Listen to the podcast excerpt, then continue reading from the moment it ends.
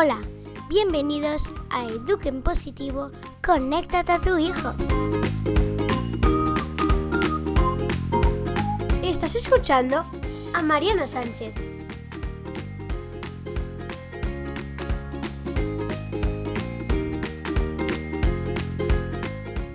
Hola, bienvenido a más un capítulo de Eduquen Positivo, conéctate a tu hijo. Hoy vamos a seguir con este tema fascinante de educar desde la empatía, de comunicar con nuestros hijos desde ahí. Si acabas de llegar, vete por favor al capítulo anterior, me pongo en tus zapatos, porque esto va a ser una continuación, entonces no tiene sentido empezar desde este capítulo, sino desde el anterior. Bueno, muchos me habéis escrito esta semana a decir que es un capítulo muy necesario, intenso, que estás repitiendo tres veces la audición del capítulo para que os podáis situar y interiorizar el contenido. Bueno, efectivamente, escuchar con empatía es algo fundamental, sobre todo a quien quiere educar en positivo.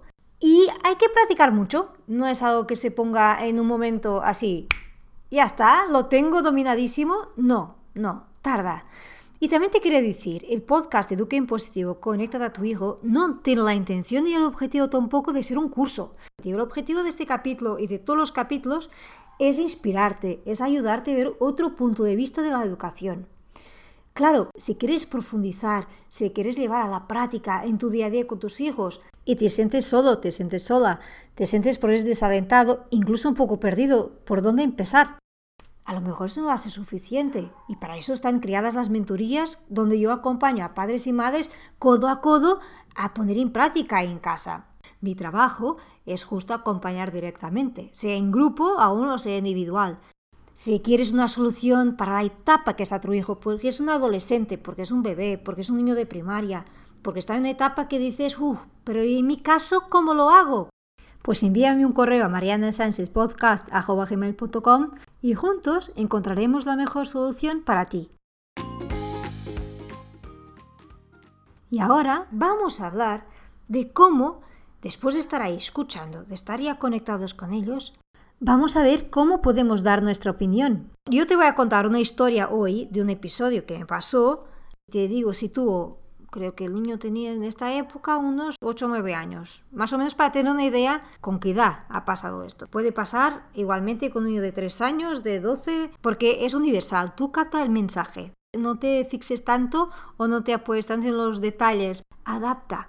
Coge el contenido, coge la idea, coge la herramienta, luego adapta a tu situación.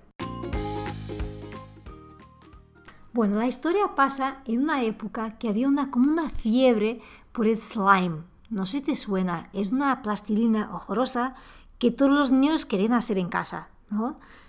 Bueno, aquí en casa pasó esa fiebre también. Y resulta que ya llevábamos muchos meses, muchos meses que hacían en casa, que compraban, que unos amigos regalaban, bueno. Yo ya estaba harta de la plastilina esta horrorosa. Y resulta que una vez había la feria aquí del barrio y mi hija mayor pues había conseguido una espectacular, porque las características era que tenía que estirar, que tenía que ser no sé qué. Bueno, paso, paso de los detalles. Y mi hijo, que observa, dice, ¡Hola! Pues justo la que quería, justo lo que estoy buscando hace tanto tiempo, que las mías se rompen, que no son elásticas. Bueno, y la mayor le dije, mira, vamos a la feria a ver si conseguimos un igual para ti.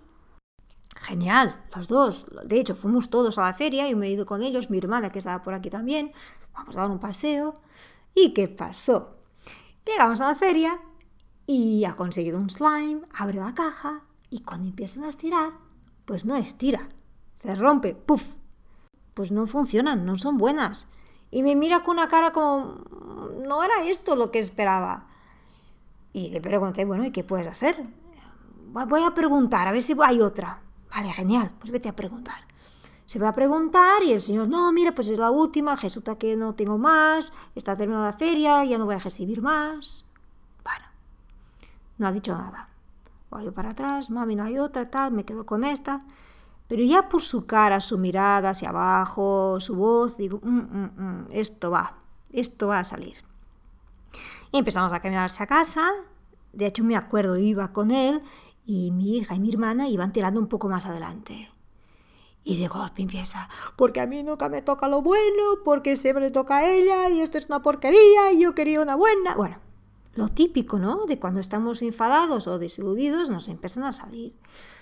Y la tentación que tenemos los padres es, bueno, no es para tanto, no pasa nada, vas a conseguir otro, y ponernos ahí desde nuestra mirada y desde nuestra lógica privada a buscar ya soluciones que se puede ir a otro sitio, ¿no? Que ponemos, es lo típico.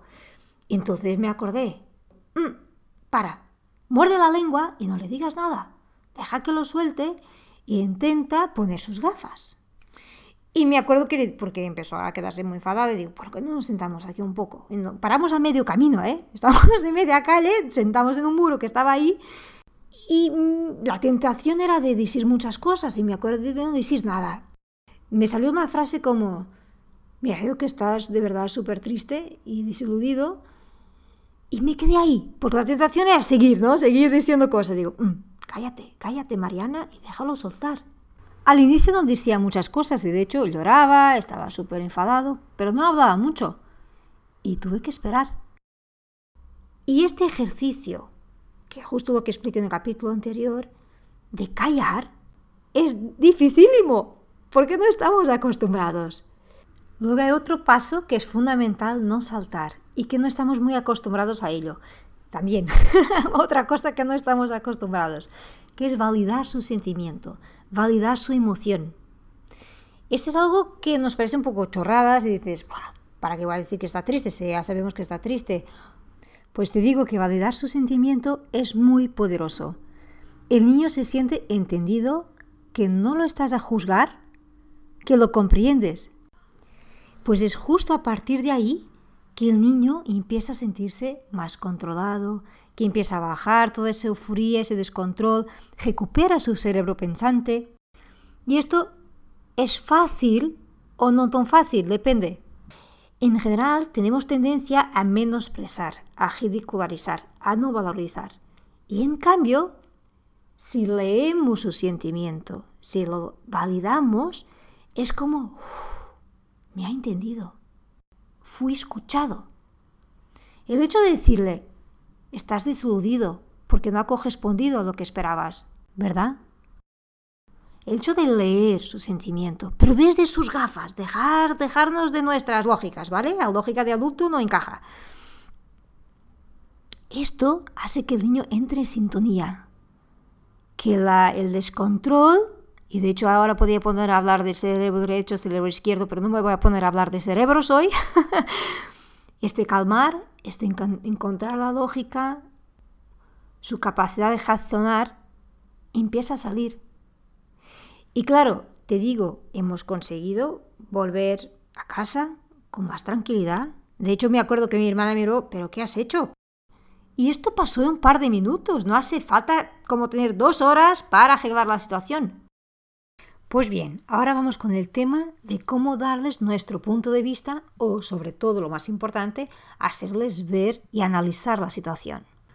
Porque es verdad que hay episodios que son críticos, que los niños han pasado los límites, que, han ofendido a otros, que han faltado el respeto a otras personas y hay que analizar y corregir para una futura oportunidad de cometer el mismo, ¿no? ¿Qué hay que hacer? En mi opinión, por una parte, valorar si ese es el momento para hablar. ¿Por qué? El niño puede estar más calmado, y hablo de niño o niña, da igual, puede estar más calmado, pero no está totalmente. Entonces, si vamos ahí como una... ¿Sabes? Que vas a provocar algo, puede ser que vas a desarrollar todo a través y no vas a conseguir hablar de nada. Por otra parte, puede pasar que a ti como adulto que estás gestionando, pero tampoco estás calmado, calmado o calmada. Entonces mejor esperar otro momento. Y si te preocupa, vale, pero vamos a esperar, entonces se va a perder o vas a perder la fuerza de la situación. No te preocupes. Lo importante es estar calmados y poder ver la situación con distancia. Incluso a mí me gusta como esperar incluso un día si hace falta. ¿Por qué? Porque lo que vas a hacer es invitar al niño a ver esto como si fuera una película. Que el niño no se sienta ni juzgado ni criticado por haber hecho mal. Todos cometemos errores. Nuestro objetivo no es etiquetar al niño. El que siempre hace mal, el que no sabe controlarse. Bueno, para este tema de etiquetas ya tenemos un capítulo que es educar sin etiquetas. Si no has escuchado aún, vete atrás y escúchalo. Acuérdate, lo que queremos en este momento de dar nuestro punto de vista no es tanto dar nuestro punto de vista, sino ayudar al niño a entender la situación y aprender para una situación futura. ¿Cómo puede gestionar en una próxima vez? Que puede ser que se acuerde atempadamente y que no lo repita. También puede ser que va a necesitar unas veces más de entrenamiento para que lo pueda controlar. Es así, esto todo es un proceso. Igual que a nosotros como padres nos cuesta cambiar focos y cambiar estrategias para afrontar los problemas, a ellos también. Les tenemos que dar tiempo para entrenar y seguir entrenando. Mucha paciencia. Si eres padre, si eres madre o profesor, esto creo que es la habilidad que tenemos que entrenar más, es la paciencia y dar tiempo, porque los cambios en la educación solo se consiguen con mucha dedicación, con mucha constancia y mucho amor. Espero con esta segunda parte del capítulo de empatía ayude a ser más fácil, que te dé muchas ganas de poner en práctica, ya sabes, con paciencia y mucho amor. Cuidemos de la comunicación con nuestros hijos y será mucho más fácil educar en positivo. Y ahora una nota muy importante.